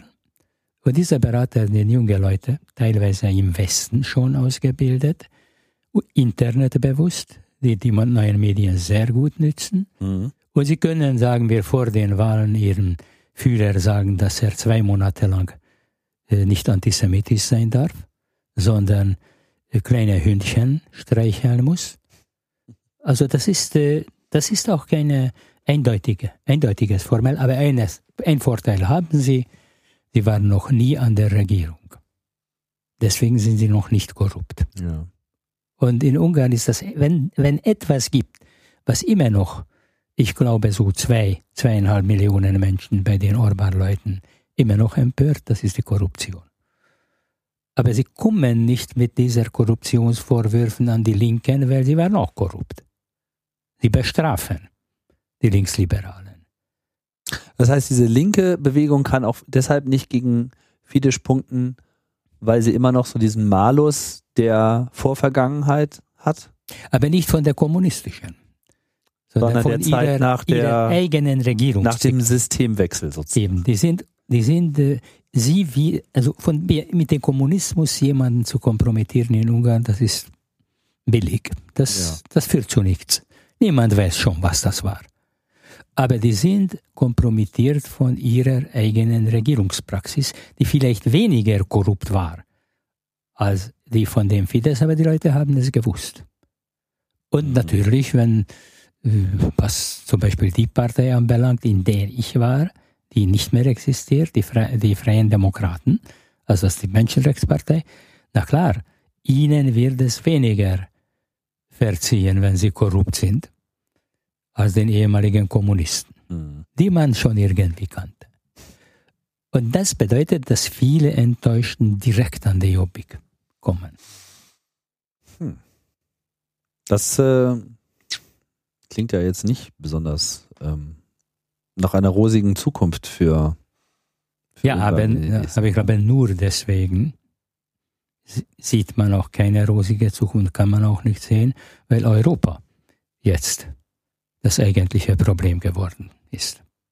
Also gegen diese äh, rechtsradikalen und autoritären Kräfte gibt es keine europäische Alternative. Immer weniger gibt es, weil Europa glaubt an sich selbst jetzt viel weniger als vor zehn Jahren. Jetzt sind wir im Prinzip bei der heutigen Situation. Bevor wir da nochmal hinkommen, was mich persönlich auch schon sehr gewundert, weiß ich nicht genau, ob das die richtige Bezeichnung ist, aber was ich, was mich ein bisschen verstört hat, war, dass in dem Moment, als der starke ähm, Orban eigentlich so im Staatsstreich Medien und Rechtssystem binnen eines Jahres eigentlich kassiert hat im Wesentlichen. Dass eigentlich die Reaktion der EU weitgehend ausgeblieben ist dass es keinerlei Positionierung gab. Äh, das, weiß nicht, das, im Einzelnen gab es, glaube ich, Beschlüsse des Parlaments, das überblicke ich jetzt gerade nicht so, aber die Regierung als solches äh, oder die Kommission oder überhaupt die EU auch als, als Rechtskörper hat Ungarn so genommen, wie es sich entwickelt hat. Und es wurde so ein bisschen mit dem Finger hin und her gewedelt, aber es gab eigentlich kein Entgegentreten oder ist das nur meine Wahrnehmung? Nein, es gab schon, man versuchte schon einiges zu machen. Aber erstens glaube ich, dass Ungarn für die EU nicht so wichtig war. Sie ist ökonomisch nicht wichtig, militärisch nicht wichtig und man hat sie viel leichter abgeschrieben. Und die Polen, die machen mehr Kopfzerbrechen, weil Polen ist eine mittlere Macht und weil Polen und das ist auch das Problem, man kann nicht diese Prozesse eindeutig aus der Armut oder aus sozialer Empörung ableiten. Polen ist anders als in Ungarn ein Beispiel für enorm erfolgreiche Wirtschaft. Polen ist reich geworden, was nicht bedeutet, dass seine Einwohner reich sind. Aber das Land hat auf jeden Fall große Fortschritte. Aber das Land hat äh, enorme Entwicklung gemacht. Ja. Äh, und ich nehme an, dass die europäischen Politiker deswegen nicht diese rechte Tendenzen wirklich ernst nehmen und auch sanktionieren konnten oder wagten, weil die Diskussion über Ungarn oder über jetzt meinetwegen auch über Polen und früher über Rumänien. Das waren immer Diskussionen innerhalb des westlichen Clubs. Und weil in dem, in dem Europaparlament über Ungarn die Rede war und dann erschien plötzlich Orban, da war es eindeutig, dass das eigentlich nur für Deutschland ist das eine innenpolitische Debatte zwischen der CDU und der CSU. Ich, hab, ich war teilweise bei diesen äh, in öffentlichen Debatten äh, sagen wir mit Elmar Brock bei dem Mediengesetz dabei. Ja. Und Elmar Brock hat so ein rosiges Bild über Orban gemalt, sagte, äh, so ein Mediengesetz ist auch in Baden-Württemberg. Und ich gesagt habe versucht, ihn darauf aufmerksam zu machen, dass Baden-Württemberg kein Ungarn ist. Und, und irgendwann hat auch Elmar Brock gemeint, dass äh, doch mit Orban etwas nicht in Ordnung ist. Jetzt versucht er aber die Polen unter den Arm zu greifen und ich glaube, aus einem einzigen Grund, weil das ist nicht Angela Merkels Meinung. Hm. Es gibt deutsche Parteikämpfer in der, äh, in der EU und für die ist es nicht alles wirklich wichtig. Wichtig, die ganze osteuropäische Frage ist erst mit der Ukraine wichtig geworden. Dann hat man verstanden, dass hier unter anderem auch die Russen mitspielen und die Russen, man kann viel Böses über die sagen, aber dumm sind sie nicht. Und das ist eine Großmacht, die versucht, in, sozusagen in diesem Chaos äh, ihre wahre oder wenigstens vermeinte Interesse durchzusetzen. Und Russland hat plötzlich die Frage aktualisiert, was machen wir jetzt mit den europäischen Ländern, die gar nicht in der EU sind. Und das sind ungefähr 13 oder 14. Und das ist der Punkt, wo die EU selber nicht weiß, erstens, ob sie wirklich diese äh, Ost- und Süderweiterung wollte oder nur durch die Logik der Ereignisse dazu gezwungen war, einfach weil sie nicht uns angehören, dann angehören sie den Russen. Ja. Oder der zweite, der zweite Zweifel, ob sie mit den Ländern noch etwas anfangen können oder wagen, die außerhalb des EU-Bereichs sind. Und da kam diese Flüchtlingswelle, die offensichtlich doch eine Art Stunde der Wahrheit ist. Für? Für die EU. Mhm. Äh, erstens, weil sie diese Flüchtlingswelle nicht wirklich kollegial handel, behandeln konnten. Sie waren, es geht nicht nur darum, dass Ungarn äh, Nein sagt. Es geht auch darum, dass viele westliche äh, Staatsmänner oder sogar Staatsfrauen ungefähr so denken wie Orban. Dass sie, dass sie nicht, dass sie diese Frage nicht, äh, nicht wirklich durchblicken. Ich sage jetzt nicht, dass zwischen diesen absoluten Willkommen und der absoluten Ablehnung erst dann eine relativ goldene Mitte gefunden werden kann, wenn man weiß, was man will. Was will man von dieser Menge? Welche Gefahren? Es gibt reale Gefahren auch äh, in dieser Massenwanderung, in dieser wirklich Volkswanderung. Und es gibt wirklich auch Chancen. Aber ich sehe nicht, äh, selbst die Absicht sehe nicht darüber, im europäischen Maßstäben äh, gemeinsam nachzudenken. Wo, es ist ganz sicher, dass die, äh, dass die äh, Nahostkriege eine Situation geschaffen haben, die nicht ganz unabhängig von Europa ist.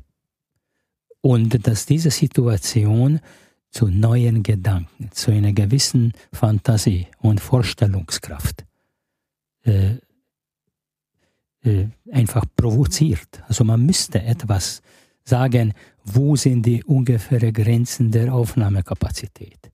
Welche andere Möglichkeiten gibt es? Welche Möglichkeiten gibt es, in Syrien Einfluss zu nehmen? Alle wollen Einfluss nehmen. Aber wie? Wie, wie kann man äh, im Nahen Osten Situationen schaffen, wo sagen wir, diese extremste Gefahren, die die Leute von dort nach Europa führen, und das ist nicht mehr das, was in den 60er Jahren die dritte Welt. Das ist etwas anderes. Ich sehe, ich sah diese Leute nicht nur in Ungarn auf dem Ostbahnhof, ich sah, sah sie in Nordafrika, in Marokko, an der spanisch-marokkanischen Grenze, Melilla. Und das sind Leute, die sicher nicht gerne weggegangen sind. Die Syrier, das ist ein, ein wie ein Phantombild von einer ganzen Gesellschaft. Da gibt's, ja, wenn eine Million weggehen und wenn unter diesen eine Million nur 20.000 Berufskriminellen gibt, also so viel gab es auch unter den Ungarn prozentmäßig nach 56. Und dann ist dann das Problem, was machen wir mit den anderen? Und, und ich glaube, dass Europa diesmal noch weniger vorbereitet war als im 89 auf, die, auf den Zusammenbruch der Sowjetunion. Man hätte es ja schon sehen können. Die Konflikte sind ja nicht neu. Neu ist nur die äh, extreme Ausprägung, insbesondere des Konfliktes in äh, Syrien und mit Einschränkungen halt jetzt auch äh, in Libyen. Dazu kommt, glaube ich, auch, dass wir es mit einer ganz anderen Form von Globalisierung mittlerweile zu tun haben, mit einer ganz anderen Form der, der Vernetzung dieser Länder. Das heißt, wir finden uns zwangsläufig mit einer Situation ähm, jetzt wieder, in der eben dieser Nahe Osten wirklich nah ist und nicht nur so heißt und dass äh, sich Europa in gewisser Hinsicht seiner geopolitischen ähm, Situationen wie auch Verantwortung im Prinzip aufstellen muss, aber dazu irgendwie nicht in der Lage zu sein scheint, weil es diesen inneren Zusammenhalt nicht gibt. Und ich habe so, ich will da jetzt gar nicht Ungarn so ein bisschen, gar nicht, gar nicht so, so ein Alleinstellungsmerkmal zuschieben. Nur für mich war der Weg von äh, in Ungarn in den letzten fünf Jahren so exemplarisch für diese Uneinigkeit über die sogenannten kulturellen Werte, die durch die EU oder das europäische Projekt ja offiziell vertreten wird. Dass, dass das sozusagen zu so einem Phantom wird. Was macht diese Situation jetzt auf Sie für einen Eindruck? Ist das sozusagen eher eine Situation, die dazu, dazu tendiert, äh, irgendwann auch zu einem neuen Zusammenhalt zu führen? Oder befinden wir uns gerade noch so in einem, in einer Aus, Ausdehnung, so einer langsamen, schleichenden äh, Explosion des europäischen Gefüges? Also ich würde eher Erosion nennen, weil der, der mhm. Prozess ist langsam. Ja. Und äh, ja, und Orban ist Orban und er ist so, wie er ist. Aber das ist gar nicht der, der einzige und am wenigsten der schärfste Konflikt der EU. Also Ungarn ist nicht das größte Problem. Und es gibt nicht nur rechte, sondern auch linke Probleme. Und das wirklich Interessante ist Griechenland. Und Griechenland, äh, die sozialen Probleme und die ökonomischen Probleme von Griechenland die sind merkwürdigerweise ähnlich den Problemen von Portugal und Spanien, also die drei Länder in der westlichen Hemisphäre, die in diesem Rahmen lange Diktaturen in der Vergangenheit hatten. Mhm. In diesem Sinne sind sie ähnlich den Ostblockländern.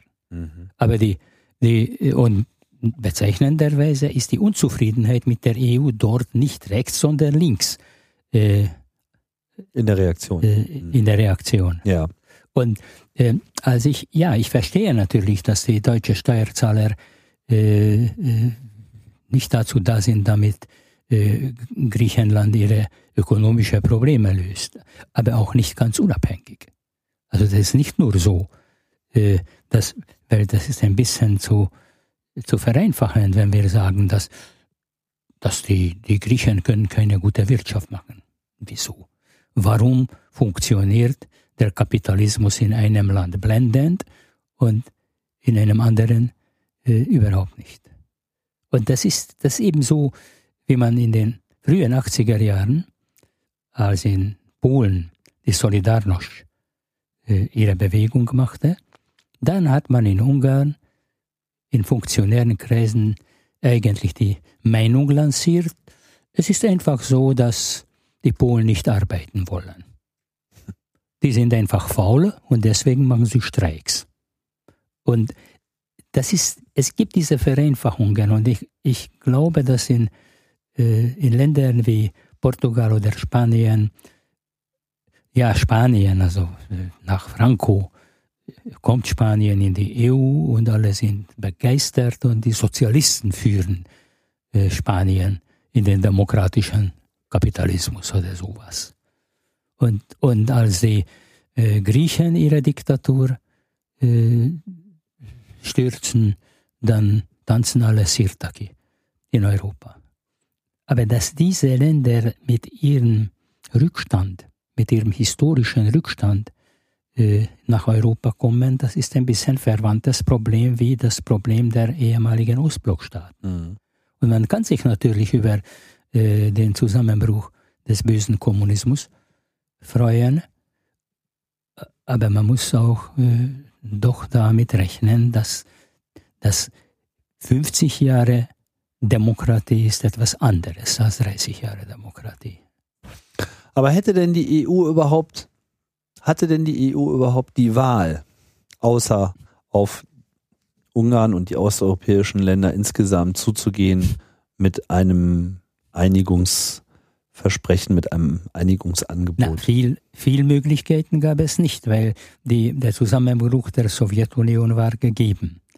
Und ganze, der ganze Prozess, das Jahr 89, spielte ab, als noch nicht eindeutig war, dass Gorbatschow an der Macht, war, Macht bleibt. Ja. Und man wollte den Kalten Krieg gewinnen. Aber das ist, das, das war nur der Beginn und das war richtig, dass sie äh, ihre helfende Hand angeboten hatten. Aber ich sah keine oder nur sehr wenig äh, Problembewusstsein. Was zum Beispiel die, Globali die, die Globalisierung für diese Länder äh, etwas anders äh, enden kann als äh, in Italien oder in Island sogar. Und das ist, äh, das ist äh, für mich das Problem, äh, dass diese Gedanken kaum aufkommen. Ich habe jetzt Philipp Ders Buch gelesen, wo zum ersten Mal sehe ich, dass ein, ein westeuropäischer Wissenschaftler versucht, die Folgen der Globalisierung im Ostblock, im ehemaligen Ostblock zu analysieren. Um welches Buch geht es? Philipp Der, der österreichische Historiker und äh, Ökonome, der hat im vorigen Jahr ein ziemlich großes Buch, äh, jetzt fällt mir der Titel nicht ein, ich habe aber darüber sogar geschrieben, weil ich fand es einfach gut, dass jemandem einfällt, was mit diesen Ländern wirklich passiert. Was zum Beispiel ökonomisch. Wie, wie, wie, wie kann die Ökonomie in einem postkommunistischen Raum äh, wirken. Und warum, warum ist das so, dass die 50er, 60er Jahre, die äh, ja zuerst in Deutschland äh, und dann in, in skandinavischen Ländern diese Wirtschaftswunder kam, aber nicht in allen Ländern. Es ist auch so, dass zum Beispiel, wenn man Italien der 50er Jahre sieht, die, die Zustände von Italien, das waren alles andere als ermuntert. Und die sozialen Konflikte waren auch in Frankreich noch lange stark. Vielleicht braucht man auch die sozialen Konflikte. Was kann man jetzt machen? Was ist, was ist sozusagen das, der neue Treibstoff, der das europäische Projekt jetzt wieder äh, auf eine gemeinsame Linie bringen kann, weil auf den ersten Blick driftet alles auseinander. Man ja, also, traut sich nicht irgendwie auf eine gemeinsame äh, Reaktion in einer wichtigen außenpolitischen Frage hinzuarbeiten. Auch was die äh, Ausgestaltung der Wirtschaft, auch den Grad der, der Einigung äh, betrifft oder der Grad der Vereinheitlichung auch. Das sieht man bei der Diskussion um den Euro, das sieht man bei dem speziellen Verhältnis, was äh, Großbritannien immer wieder äh, versucht neu auszuhandeln. Es macht, macht so den Eindruck, als ob die Fliehkräfte einfach stärker sind als, als das bindende Element. Äh, der Glaube ist schwach geworden. Der Glaube an sich. Ja. Und das, das hängt damit, eben damit zusammen, dass, dass die Probleme erst jetzt in ihren ganzen Dimensionen sichtbar werden. Äh, Im Osten waren sie sichtbarer. Oder Aber in Griechenland. Waren, sozusagen. in Griechenland. Griechenland ist vielleicht im letzten Jahr befand sich Griechenland wirklich in der offenen Krise, aber diese Krise war schon zumindest 10 oder 15 Jahre da. Mhm. Und das ist eben das Problem, dass man, dass man die Krisenerscheinungen nicht im Nachhinein merken sollte, als sie schon kaum behandelbar sind, sondern es gibt doch Wissenschaftler, es gibt doch Ökonomen, es gibt doch Leute, Soziologen, die, äh, die diese Krisenerscheinungen äh, versuchen vorzubeugen. Und diese Krisen, diese Krise in Europa wäre eigentlich, ich würde sagen, mittelfristig lösbar, wenn, wenn irgendein Minimalprogramm neu gedacht werden sollte. Zum Beispiel, ich bin nicht sicher, dass diese Art mit Brüssel als einzigem Zentrum, also diese Einheit der EU, dass sie funktionieren kann. Es gibt zu viele Länder, zu viele Interessen. Äh, und es gibt auch Länder, die, die eindeutig in die EU wollen und nicht können und in absehbarer Zeit auch nicht reinkommen. Ja, in die NATO schon willkommen. Das ist Willkommenskultur. Hm. Da, da, wird, da, wird, kommt auch die Tür Türkei hin. Da wird die Tür immer mhm. geöffnet. Aber diese, äh, diese Länder, ja, man müsste vielleicht äh, die EU dezentralisieren. Es ist zu zentral. Und das große Problem dieser zentralen Systeme ist, dass die Entscheidungen nicht unbedingt mit den Informationen treffen.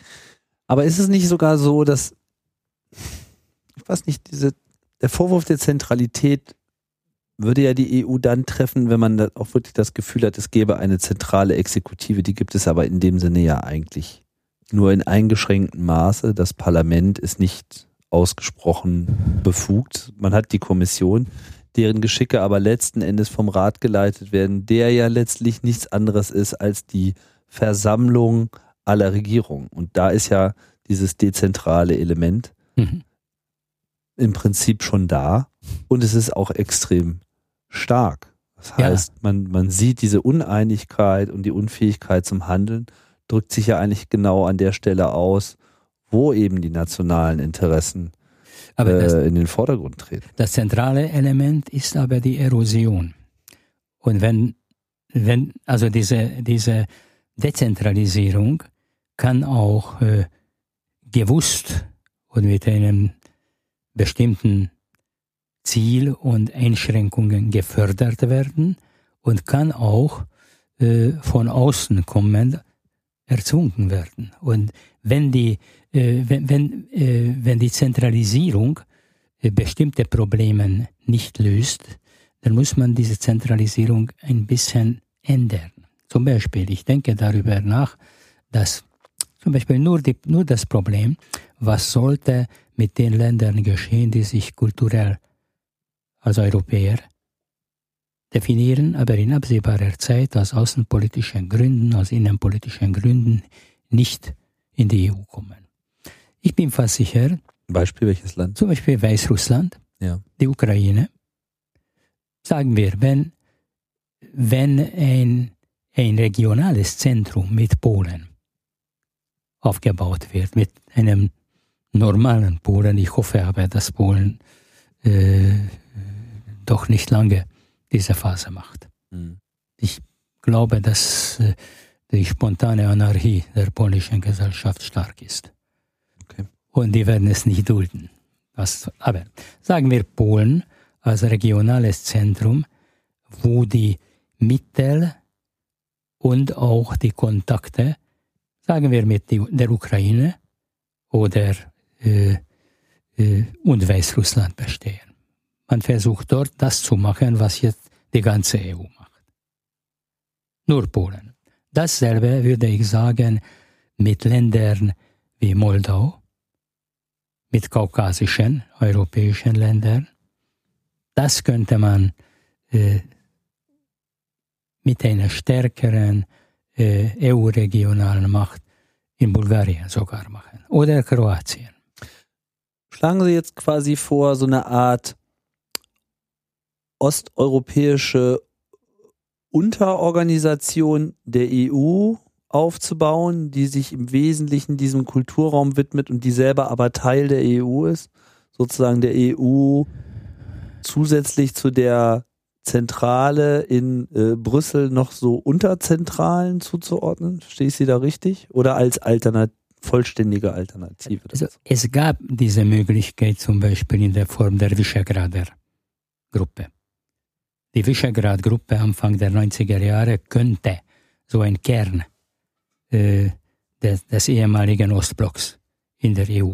Visegrad? Visegrad, das war damals die Tschechoslowakei, mhm. Polen und Ungarn. Ah, okay. Mhm. Und äh, die gibt es noch formal. Also es gibt schon, es gab schon auch regionale äh, Politiker, die Anfang der 90er Jahre sagten, wir wollen nicht äh, Blöcke, wir wollen Regionen. Sogar österreichische Regionen mit ungarischen Regionen zu verbinden. Mhm. Es ist aber nie wirklich ausprobiert. Man weiß natürlich, dass äh, die österreichische Stadt Eisenstadt, die irgendwann Ungarn war, oder die österreichische oder die ungarische Stadt äh, Sopron, die sehr stark sogar nicht österreichisch, sondern deutsch war, dass das regional auch zusammengehören könnten. Es gibt Leute, es gab Leute in Eisenstadt, die Häuser in der nächstliegenden ungarischen Stadt kauften, weil dort einfach die, die, die Infrastruktur besser war. Und es gibt schon alle möglichen Formen, aber, aber das große Gespräch fehlt. Es, es gibt nicht, äh, es gibt nicht das Gespräch oder der Dialog, in dem Europa sich neu denkt und sagen wir seit 1992 sind also Maastricht. Da sind, ist eine Menge Erfahrungen akkumuliert worden und diese Erfahrungen sind nicht, nicht diskutiert. Auch die Konflikte zwischen den ehemaligen Ostblockstaaten und der EU sind nur auf der Ebene der politischen äh, Wechselwirtschaft, der Wahlen oder wer ist rechts, wer ist links. Auch über Griechenland läuft bis heute keine wirkliche Diskussion. Mhm. Aber mal ein bisschen provokanter vielleicht zu hinterfragen, wenn man sich jetzt die tendenziell esotionalistische Staatsführung in Ungarn anschaut, die erstmal vor allem dadurch glänzt, dass sie sagt, Flüchtlingsproblem ist nicht unser Problem, alle Minderheiten sind doof, wir machen hier unser Ding. Da hat man jetzt nicht so den Eindruck, dass dort viele Ideen geboren werden, wie dieses europäische System äh, vorankommen kann. Während das unserer Wahrnehmung zumindest in Deutschland sehr viel mehr in den Köpfen ist. Man ist hier besorgt, man macht sich darüber Gedanken und man versucht irgendwelche Lösungen zu finden, man findet nur keine Partner dafür. Wie ist, wäre es nicht Zeit, nach diesen 20 Jahren, dass auch in Osteuropa mehr Ideenfindung betrieben wird? Ja, äh, das ist natürlich auch mein Problem äh, als ehemaliger Dissident, als jemand, der gegen äh, das System in den 70er Jahren oder frühen 80er Jahren etwas gemacht hat. Dass wir damals, äh, ich würde sagen, mutiger dachten, als wir gesprochen haben. Und heute ist die Elite so, dass sie äh, mutiger spricht als denkt. Also es gibt wirklich keine großen Gedanken. Ungarn ist völlig in diese provinziellen äh, Dschungelkampf hm. äh, abgetaucht. Abgetaucht ja. und, und egal welcher Gedanke plötzlich aufkommt, äh, es wird daran geschätzt oder abgelehnt, aus welchem Lager dieser Gedanke kommt. Ich bin sicher, dass es auch äh, im rechten Lager Leute gibt, die nüchtern denken, aber sie sind unter dem Druck ihrer eigenen Elite, ebenso wie übrigens Querdenker auch unter dem Druck der linken Elite sind. Mhm. Und, und nichts, und das ist natürlich das Einzige, was, was Orban bleibend gelungen war, dass es in Ungarn wichtiger ist, wer etwas sagt, als was gesagt wird. Das, und das ist etwas, was, was äh, das Denken äh, kaputt macht. Und ich befürchte, ja, Polen, das ist etwas anderes. Ich bin immer noch ein wenig optimistisch in Polen, weil das ist äh, eine völlig andere Gesellschaft. Äh, zum Beispiel Ungarn hat diese tausendjährige Beleidigung. Das, der Westen hat uns immer im Stich gelassen.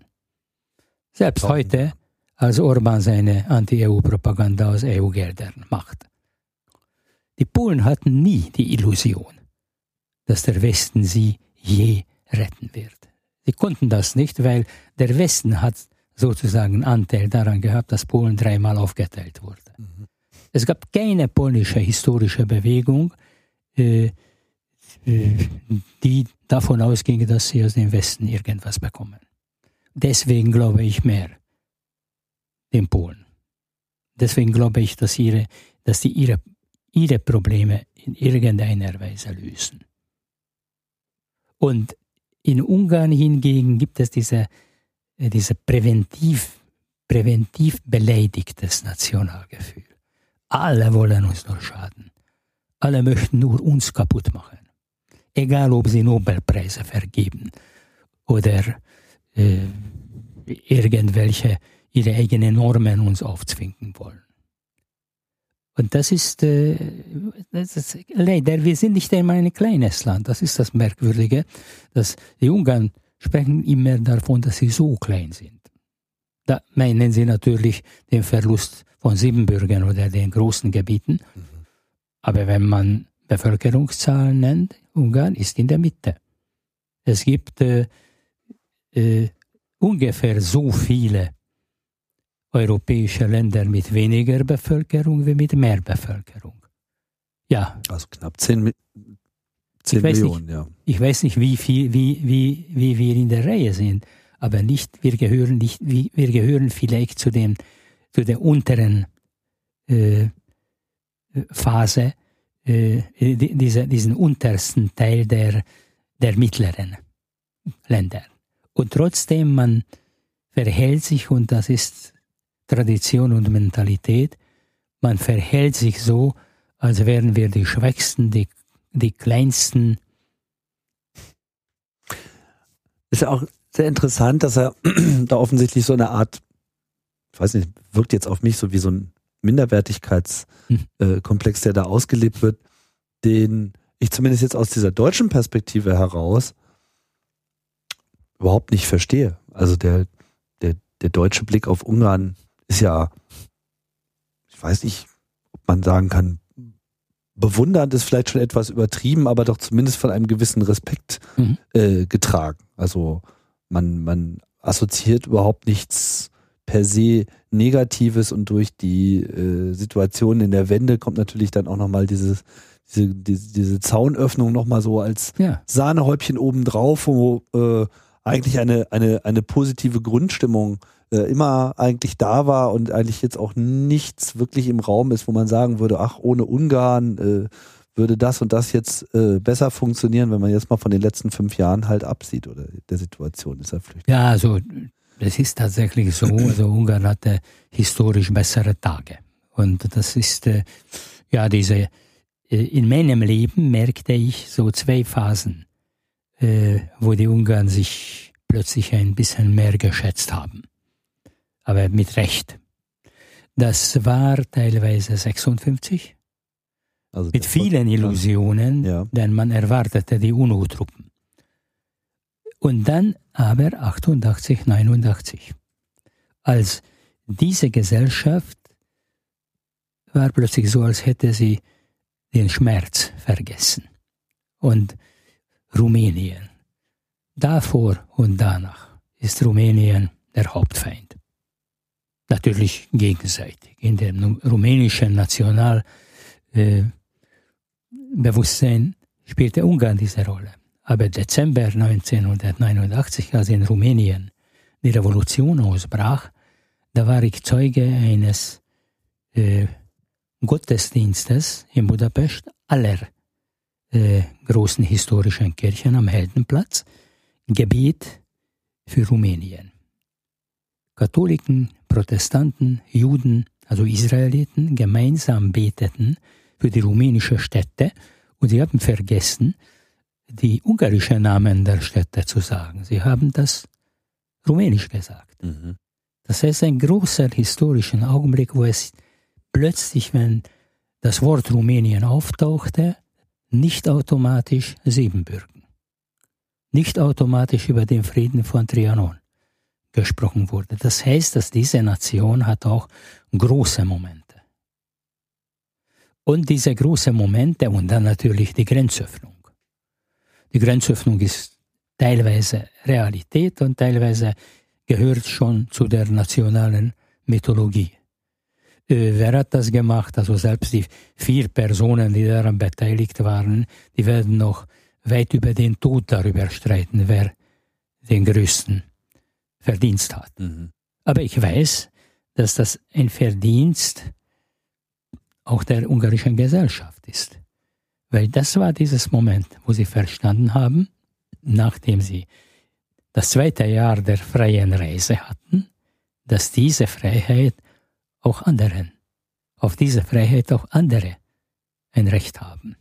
Und das war wirklich, es waren die Leute der Straße, die das wollten. Und ich glaube natürlich, es ist, äh, jeder Nation ist das schmeichelhaft, äh, von größeren Nationen äh, oder ganzen Kontinenten bewundert zu werden.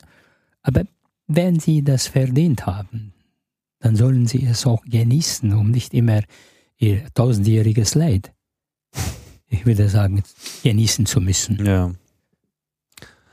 Was kann denn Europa für Ungarn tun, um diese Situation etwas zu entspannen?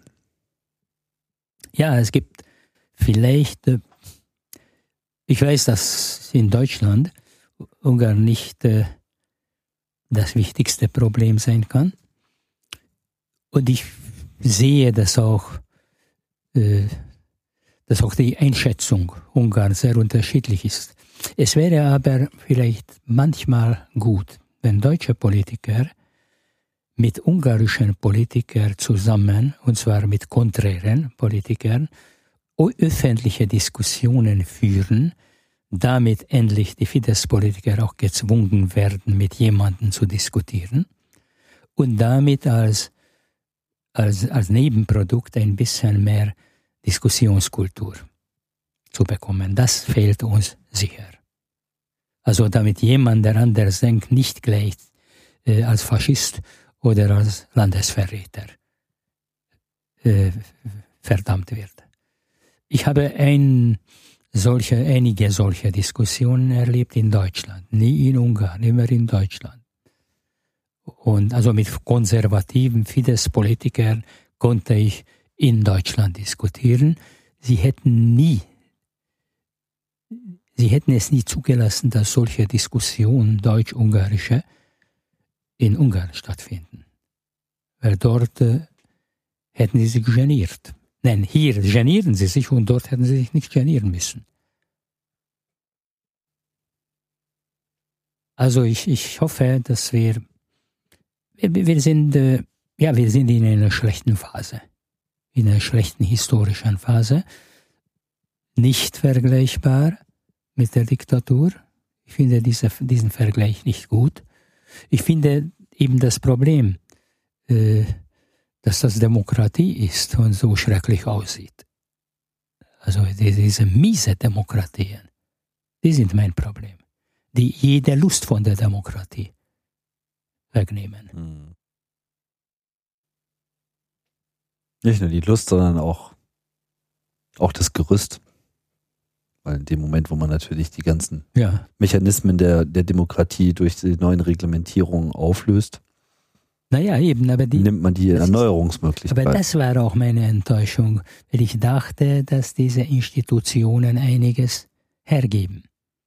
Aber ich sehe, wie eine Institution nach der anderen als, als äh, völlig machtlos gegenüber dem autoritären Gehabe nicht nur der Regierung, sondern auch der Gesellschaft. Die versagen die Institutionen. Die Diktatur hat natürlich auch versagt in Ungarn, was schön ist. Aber die stand mir nicht so nah. Ja. Ja, Herr Dalosch. Was gibt es denn noch so zum Ende?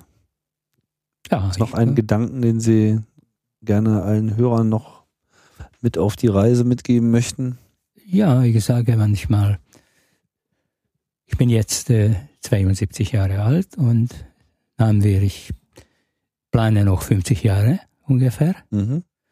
Äh, aber ich möchte diese 50 Jahre dann nicht in Wahlzyklen erleben. Das ist das Problem, dass das Leben allmählich nach Wahlzyklen äh, in Ungarn. Mhm. Ich möchte eine, etwas erleben, was ich einmal schon in Österreich erlebt habe. In einer Diskussion wusste ich plötzlich nicht, wer, wer, wer der Bundeskanzler Österreichs ist. Und ich möchte einmal wirklich nicht wissen, wer der Ministerpräsident unseres Landes ist. Weil es eine Kontinuität gibt. Ja. Herr Dalosch, vielen Dank für Gerne. die Ausführung. Interessante Einblicke in die ungarische Seele. Ähm, und auch äh, in die europäische Krise, die, glaube ich, auch wirklich vielfältig diskutiert gehört, weil es da nicht eine Lösung zu geben scheint, sondern dass hier einfach Europa als Ganzes gefragt ist, äh, diesen Knoten wieder aufzulösen. Ja, die Europäer äh, sind einerseits nicht unter sich. Die, äh, wenn sie wenn sie irgendeine Diskussion führen, da führen sie das heute äh, vor allem und für alle Kontinenten. Also vielleicht kann Europa noch etwas auch bringen, was auch andere Kontinenten wollen. Die, die ganzen gescheiterten äh, Bewegungen des arabischen Frühlings hofften auf Europa. Das ist wieder eine andere Sache, und das wissen schon die Osteuropäer sehr gut, äh, wie lange eine revolutionäre Begeisterung dauert, wie, wie, wie kurz.